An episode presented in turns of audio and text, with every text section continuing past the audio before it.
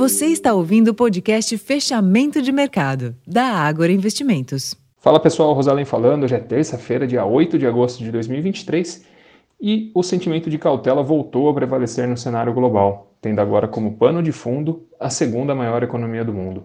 Nessa madrugada, dados de exportação e importação da China apresentaram queda maior do que o previsto, reacendendo a preocupação dos investidores em relação ao crescimento mundial, provocando uma onda de aversão ao risco nos mercados impulsionando o dólar e pesando sobre a performance das principais bolsas.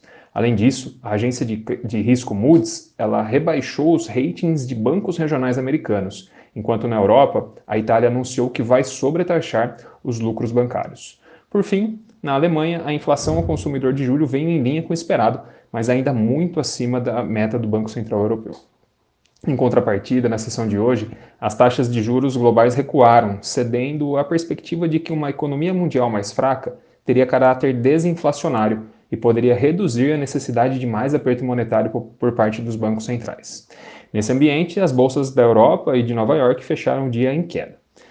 Entre as commodities, após um novo recuo do minério de ferro nessa madrugada em Dalian, na China, de 0,28%, a commodity agora encerrou cotada a 99 dólares e 32 cents, tá? fazia tempo que não ficava cotada abaixo de 100 dólares, o petróleo Brent avançou na sessão 0,97%, cotado a 86 dólares e 17 cents após uma revisão para cima da projeção do Departamento de Energia dos Estados Unidos para a cotação do barril.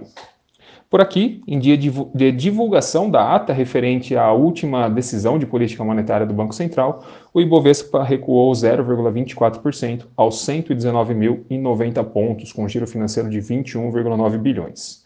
No câmbio, o dólar teve leve avanço frente ao real de 0,06%, cotado a 4,90, e nos juros o movimento foi de forte queda em todos os vértices da curva termo, acompanhando o movimento observado mundo afora.